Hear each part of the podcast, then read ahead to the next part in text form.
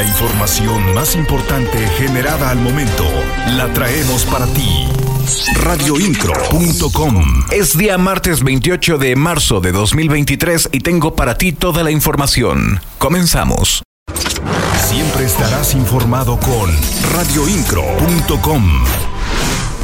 Esta semana iniciará la construcción del carril confinado en 5 de febrero. El secretario de Desarrollo Urbano y Obras Públicas, Fernando González Salinas, dio a conocer que esta semana se pretende comenzar con la construcción del carril confinado de transporte público.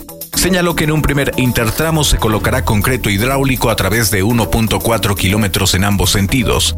De igual forma, informó que a finales de abril se pretende construir las siete estaciones de este sistema de transporte público. Las noticias de Querétaro están en radioincro.com.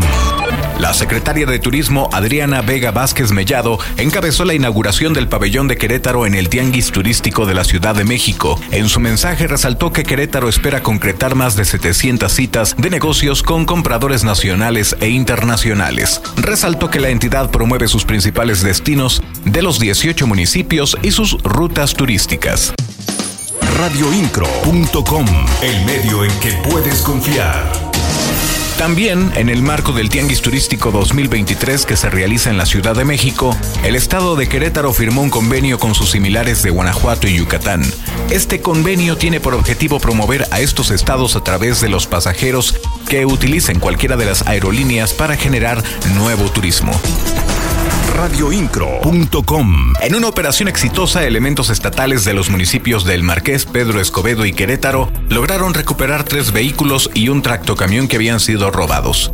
Los vehículos fueron puestos a disposición de la autoridad competente para su devolución a sus respectivos dueños. Las noticias de Querétaro están en radioincro.com.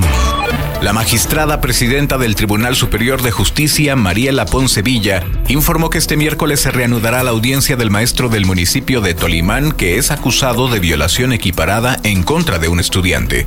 Indicó que esto se debe a que la defensa del inculpado solicitó una duplicidad de plazo constitucional.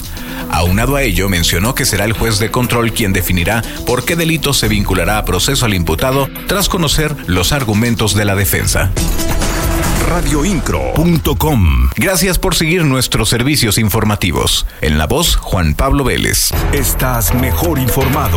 radioincro.com.